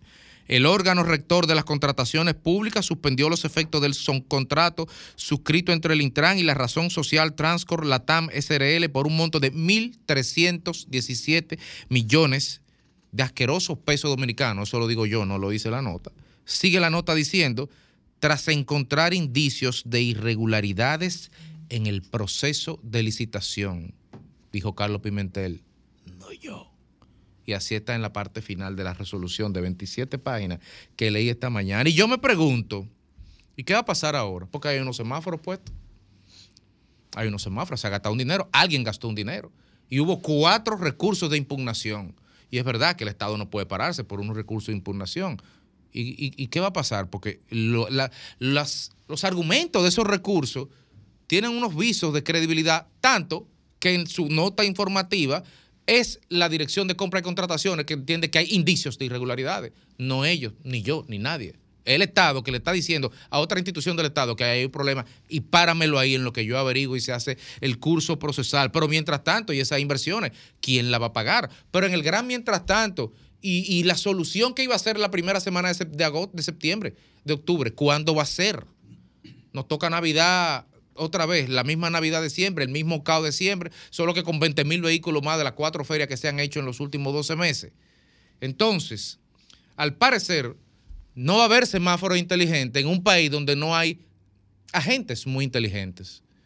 O, por respeto a esos agentes y porque no los conozco a ninguno y no puedo ver su currículum, me atrevería a decir autoridades inteligentes que den órdenes precisas, claras y concisas a esos agentes que están en la esquina de este país cogiendo agua, sol, sereno, calor, improperio, insulto y de todo. Y encima de esto, llamada por los por lo o por lo que sea, diciéndole por ahí va el funcionario tal, déjalo pasar y te ahorca una, una, una intercesión durante 10 minutos porque va alguien por ahí que no está en el decreto aquel del presidente.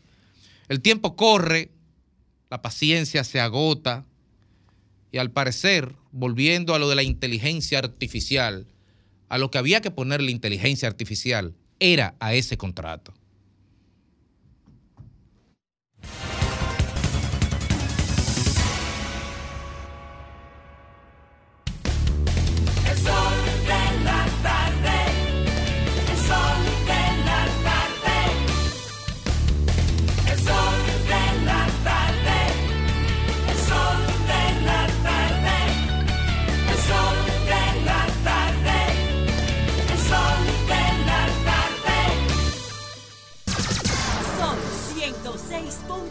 Son 106.5.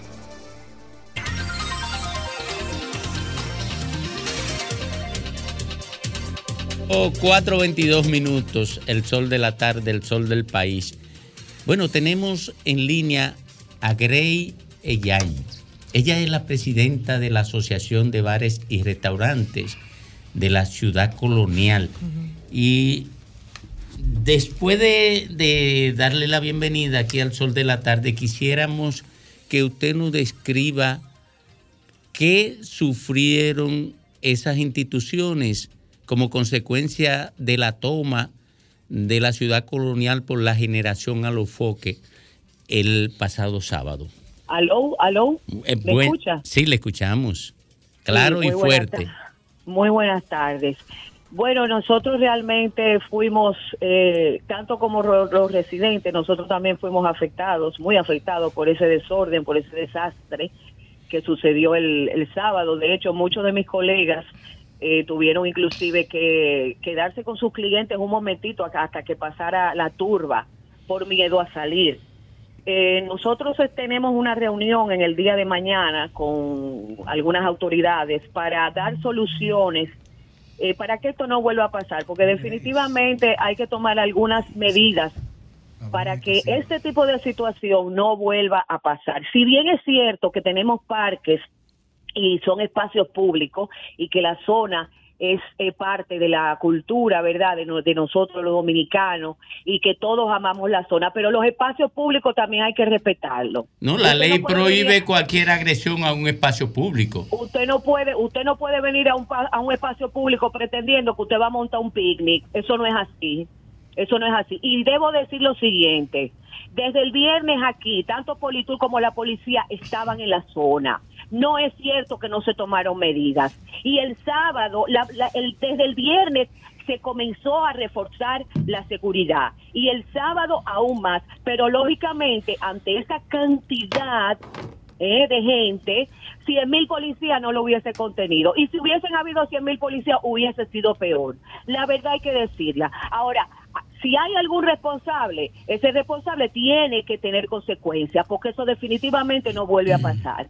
Y nosotros estamos en contra de todo ese tipo de, de, de libertinaje y todo ese tipo de actividades que van en contra de nuestro patrimonio y en contra del buen, del buen desarrollo y el desenvolvimiento de la zona. Por eso siempre estamos aupando actividades culturales, el entretenimiento de calidad, que es lo que nosotros promovemos.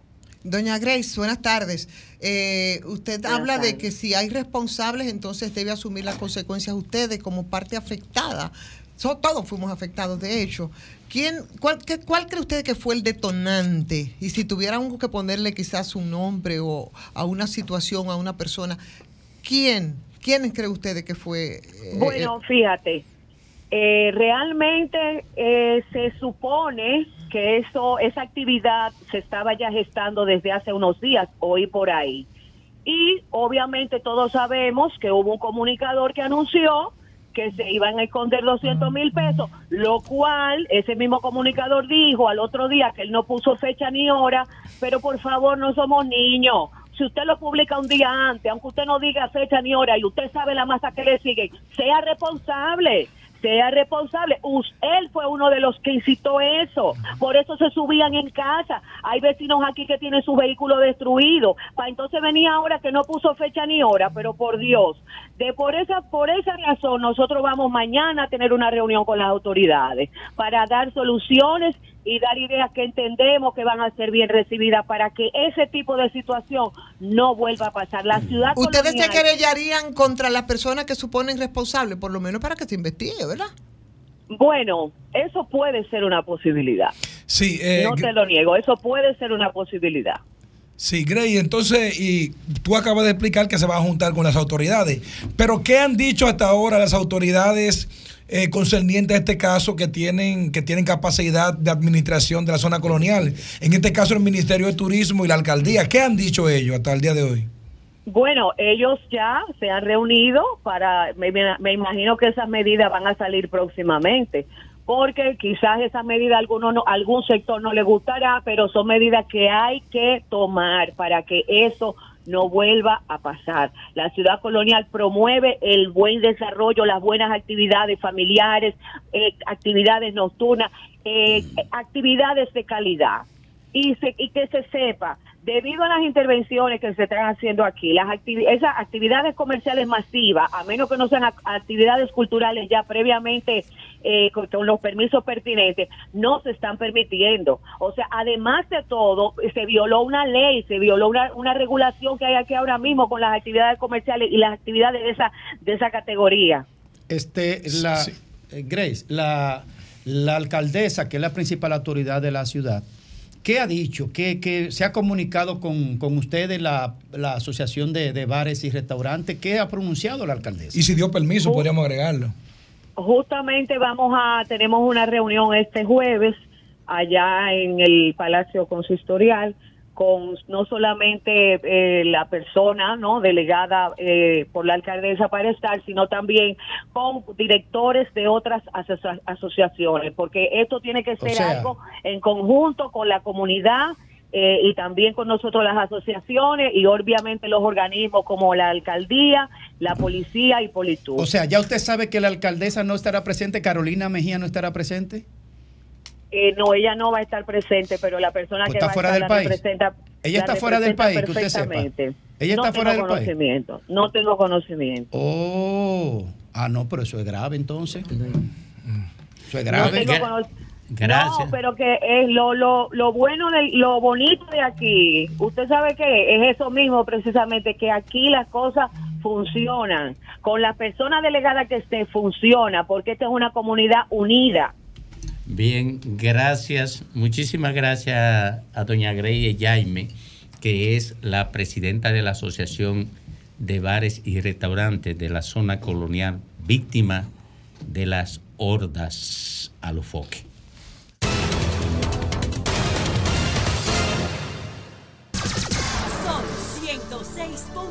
106.5.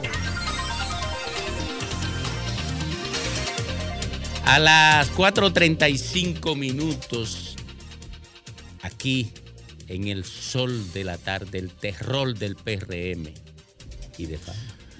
Félix Lajara. Fafa es un aliado estratégico, insular. Fafa. Domingo, muchísimas gracias. El tema de la corrupción para mí es un tema de preocupación. Muchos dicen, bueno, pero que tú no te recordabas ni hablabas de corrupción en el 2015, en el 20, en el 25, en el 30, en el 1984, en el 81 cuando nací, porque la gente para justificar lo de hoy tiene que citarte al pasado obligatoriamente. No, usted habla de corrupción cuando usted le dé su gana. Es posible que yo hablara, pero no tuviera la visibilidad para hablar de ese tema. Y hoy tengo esta tribuna y la aprovecho. ¿Por qué? Porque este es un mal que afecta no solamente a la República Dominicana, afecta el mundo, la corrupción. Pero la corrupción no puede ser mirando solamente hacia un lado, que los PLDistas son ladrones, o que la gente de la Fuerza del Pueblo, o que el PRM son ladrones. No. Cuando se habla de corrupción, el que es corrupto es corrupto. Y regularmente, cuando hay un acto de corrupción, hay de por medio un empresario, simplemente que el empresario se limpia la mano como Pilato, se sale del tema y deja involucrado el político, porque regularmente el, empresario maneja recursos, en ocasiones maneja medios, escritos, radiales, televisivos. Así es la corrupción, tiene tentáculos en todos lados. Pero Así como hubo una gran indignación con muchos actos de corrupción señalados desde los medios de comunicación en los gobiernos del PLD, incluyendo los de Danilo y los de Leonel, y que se habló en mucho tiempo de que había tolerancia a la corrupción. es posible que yo esté de acuerdo con muchísimos casos, que sí, que es posible que haya habido mucha tolerancia. Hay otros que también son fruto hasta de la propia efervescencia que se brinda desde los medios de comunicación y es así. Ahora bien, lo que está ocurriendo en el día de hoy tiene la sociedad completa que sentarse, analizar, reflexionar y ver qué es lo que está pasando. Porque ahora mismo, señores, los actos de corrupción a nadie le aterrorizan, a nadie le importan. Cualquier acto que se comete se justifica de que, de que Juan Cutupú o Juan el Loco se robó 500 millones de pesos en el 1492, cuando llegó Colón y descubrió América. Esa es la justificación. ¿Y ustedes creen que como sociedad podemos pensar que un acto del pasado justifica un acto del presente? No, es un ladrón en el pasado y es un ladrón en el presente. Porque ahí es que está el problema. Miren, aquí tenemos un caso sencillo, Intran. Pero antes que el Intran, la Contraloría hizo su, su, su, su investigación, su auditoría, y dice que que en el INAIPI hay, hubo actos de corrupción, pero aquí no pasó nada. Miren ni comentarios en los medios de comunicación. ¿Cómo que se llama? El FEDA. El FEDA. La propia auditoría del propio gobierno dice que el FEDA también, pero no pasa nada. Aquí no pasa nada, porque aquí la corrupción solamente es si lo hace el PLD o si lo hace en la fuerza del pueblo o alguien que no sea del gobierno, porque si va al gobierno ya está sano. Vamos a ver el caso del Intran. Contratos suspendidos son 1.300 milloncitos de pesos. 1.300 milloncitos de pesos. Una compañía, señores, que se fundó, según dice, compra y contrataciones, no Félix Lajara, en el 2022, Diablo. Y tiene tanta suerte que en dos años ya se está ganando un contrato de 1.317 millones de pesos. Hay que tener mucha suerte de verdad para eso, para en dos años tú tener la capacidad y la suerte de ganarte un contrato de 1.300 millones de pesos. Eso quiere decir que la corrupción ahora mismo es según este caso, a raíz de la suspensión, no solamente debería ser un señalamiento de compra y contratación, que su suspensión y señalamiento es administrativo. Eso debería llamar una investigación automática de la fiscalía y que, tu- y que públicamente se ofrezca, o sea, haga una investigación pública y que se apoderen los instrumentos, los estamentos que tienen que hablar sobre este tema. Sencillo, la resolución. Eh, eh, la resolución eh, eh, DJCSB 009-2023 canceló el contrato. Un contrato leonino, un contrato dañino, pero una compañía que no sé si guarda relación porque no le di seguimiento al tema donde hay un señor que salió denunciando que en esa propia licitación que se canceló había escándalo de corrupción. Y todo el mundo dijo, no, porque ese, bueno, el mismo, el mismo, el mismo Hugo dijo, no, porque ese señor es un chantajista, corrupto y de todo, que está acostumbrado a hacerle todo aquí. Y yo dije, conversando con unos amigos, yo creo que lo que Hugo dice es posible que sea verdad. Ahora bien, lo que el señor dijo del acto de corrupción en el proceso de licitación, ¿es mentira? No, yo creo que no es mentira. Y ahí está la razón. Yo creo que la cancelación de este contrato no debe quedarse pura y simplemente en un acto administrativo, sino que tiene que llamar, llamar a la atención y que el Ministerio Público actúe como prometió el presidente que iba a actuar cuando hay un caso de corrupción.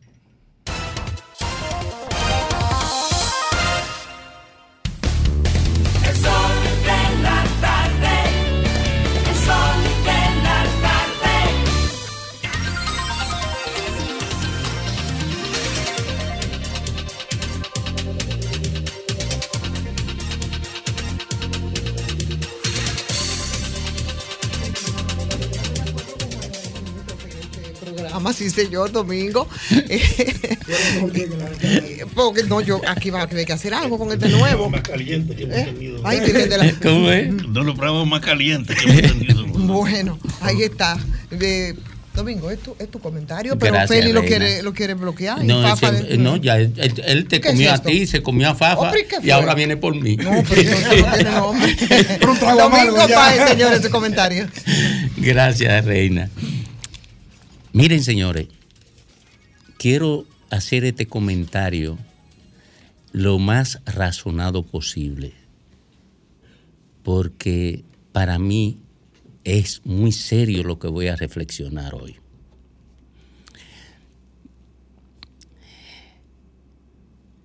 con la toma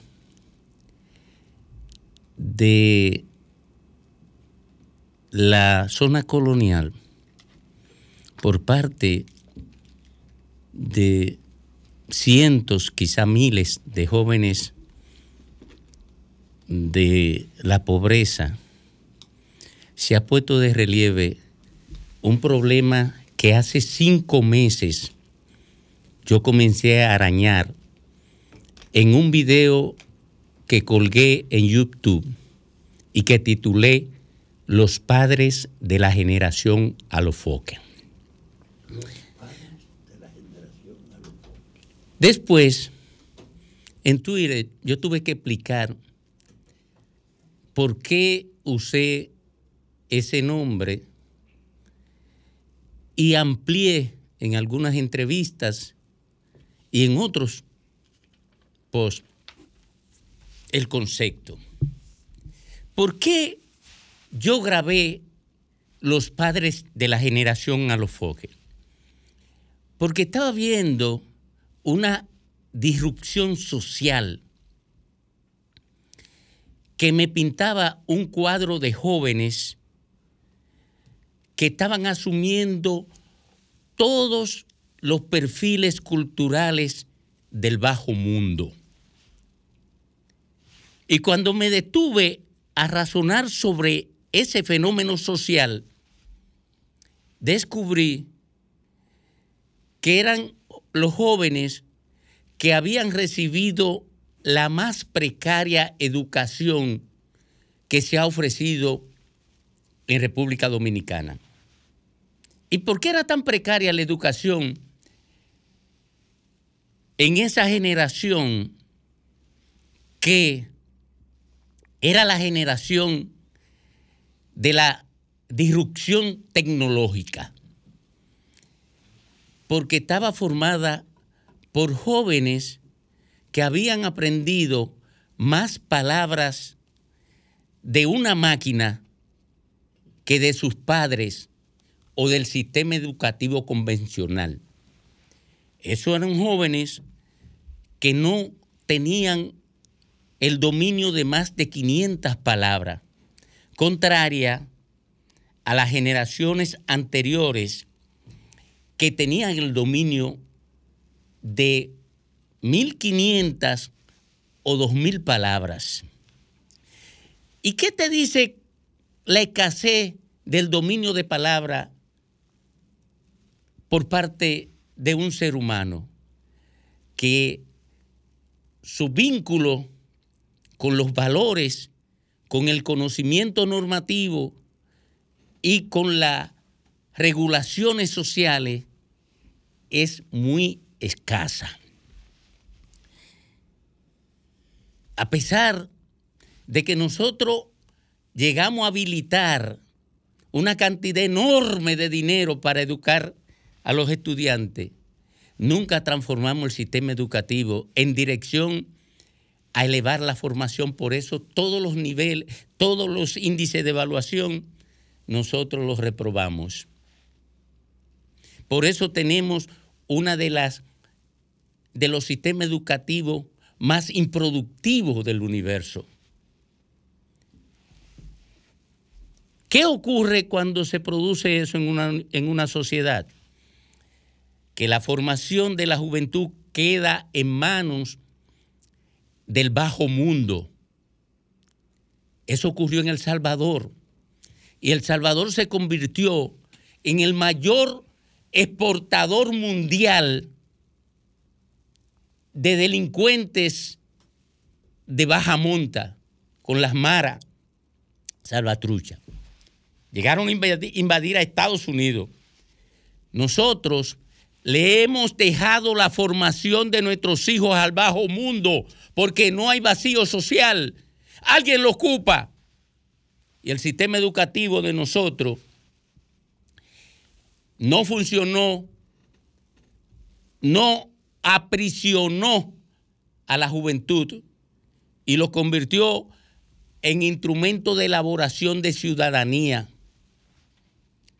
Y ese vacío lo aprovechó el bajo mundo y lo, lo aprovechó el bajo mundo para enseñarle su vocación de agresión verbal, su irrespeto a cualquier elemento que configure la dignidad humana, el uso del terror como principal elemento de vinculación humana, principal elemento de dominio, desprecio absoluto por el conocimiento, completa vocación por el dinero fácil, desprecio por la norma, en fin, todo lo que configura una sociedad funcional. En lo más grave que ha ocurrido aquí es que el bajo mundo es el verdadero sistema educativo de los jóvenes dominicanos. Por eso invaden como hordas, llevándose todo encuentro a la zona colonial. Y ciertamente ahora nos rascamos la vestidura porque se está agrediendo el espacio identitario, histórico y proyectivo que tiene con mayor nivel la República Dominicana. El universo que se vincula al conocimiento se muere por conocer la primera ciudad del nuevo mundo. Y nosotros no somos capaces, invirtiendo cientos de miles de millones de pesos, enseñarle a, nu- a nuestros muchachos que tenemos un tesoro que todos debemos resguardar. Y en cambio, dejamos que el bajo mundo tenga una valoración de ese símbolo universal que se llama la ciudad colonial de República Dominicana, sea el que determine la forma en que debe ser tratado. Nadie le perdonará a los políticos dominicanos abandonar la formación de nuestra juventud a la voluntad del bajo mundo. Nadie le perdonará a la élite empresarial dominicana permitir que los políticos le dejen nuestra juventud a la formación del bajo mundo. Porque ese es un crimen de lesa humanidad que para entenderlo no se puede tener la mentalidad de alofoque.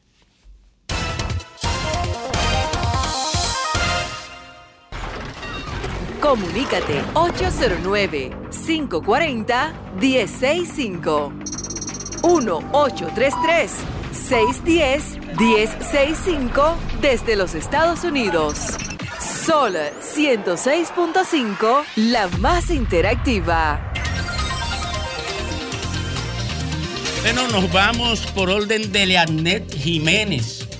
Y no hoy temprano. Sí, productora real. Sí, sí. y En ha hecho modo un trabajo. por- gracias a ella, don Antonio, se ha hecho este programa Y- con y esta Fafa- calidad. y Fafa hoy. diciendo que y, se y Fafa boicoteando el programa. Y Fafa boicoteando. Vamos a hablar con la gente. Buenas tardes. Buenas tardes, Domingo. Adelante, hermano. Merante, saludos, bendiciones a todos ahí. Mira, con relación a eso que tú estás diciendo de la zona colonial, esperemos que haya no solo una investigación, sino también que se sancione a los que no actuaron, porque ahí no actuaron las autoridades. Pasen buenas tardes. Gracias a usted. Buenas tardes. Adelante usted. Se fue. ¿Y usted? ¿No se ha ido? Buenos días, buenas tardes, Domingo. Adelante. Dani González de Brooklyn, New York. Dele para adelante. Domingo, yo estaba escuchando eh, a- al senador de la de, de la Victoria ayer, en Enagua. Sí. Pero yo pensando, él está soñando que despierte. Ah, despertó. Buenas tardes. Bueno, Domingo, Adelante, mi querido. ¿cómo está mi hermano? Bien, bien, bien. Oye, Domingo, lo que le voy a decir, soy tipo claro y preciso. Yo tengo que vender lo mío. Ahí. Este fin de semana, el senador y aspirante a la posición, Valentín Medrano, tuvo un encuentro, un, un presencia total en toda la provincia de Independencia. Felicítamelo de, de mi parte. Buenas Y, tardes. y no es Dagoberto el candidato. Adelante. No, eh, eh, este es del PLD. Sí, adelante. Tremendo senador. Domingo. Dagoberto. Ey, hermano. ¿Cómo está, hermano? Aquí, Fernando de Nueva York. Adelante, querido. Alegran, alegrándome que el, mis tres favoritos comentaristas, usted, el doctor Nieves y la señora Ivonne Ferrera, están juntos los tres. Eso fue es una alegría para mí. Una bendición de Dios. Mire, yo viví en la Soy Noel número 82 y en la 19 de marzo número 2. Mi familia vive en la ciudad colonial y eso se sabía cuando ese señor a los foques, eso fue precisamente que él lo hizo y después se recogió. ¿Usted me entiende? Sí, es verdad. Es verdad. Buenas tardes, es verdad, tienes razón. Adelante. Buenas tardes, Domingo. Adelante. Domingo, Sí. para, para hacerte una corrección, aunque tú no la necesitas porque tus comentarios son extraordinarios, di- dijiste los jóvenes. Es verdad, la gran mayoría, pero no todos. Oye, No, no, porque hay- uno, hay- uno cuando habla de manera genérica, no habla de manera aritmética. Y, Exacto, porque y el todo, todavía- y el todo es la suma de todas las unidades. Eso es así. Pero, pero es Eh, una, eh, muchas veces uno usa metáfora, ¿entiendes? Sí, porque hay muchos todavía Gracias. jóvenes aquí con valores. No, pero hombre, no, porque yo no he dicho que, que no, no diría nunca que son todos. Siempre se escapan uno que, llega. Tú tienes muchas razones cuando habla con relación a esta generación. Lo que pasa es que eso eh, ellos lo ven como un ejemplo, porque esta gente exhiben una prosperidad en los medios. Entonces los jóvenes, cuando ven la trayectoria de, de- de estos llamados youtubers que no estudiaron, no se prepararon, y lo ven con tanta fortuna, entonces ellos lo ven lo ven como un ejemplo y dicen no es necesario estudiar. Entonces, Así, eso, lo- mira. eso es lo que le estamos eso es lo que estamos vendiendo a esta sociedad podrida que Así es. lamentablemente Domingo lamentablemente ya se le fue de la mano Mira. al Estado no voy, a- no voy a decir el gobierno sino Mira. al Estado porque no es solamente Mira. él, sino todos los gobiernos han sido responsables de esto Mira, después que Domínguez Brito le quitó la ficha a los foques, la mayoría de la juventud de los barrios pobres quiere ser foca de a los foques.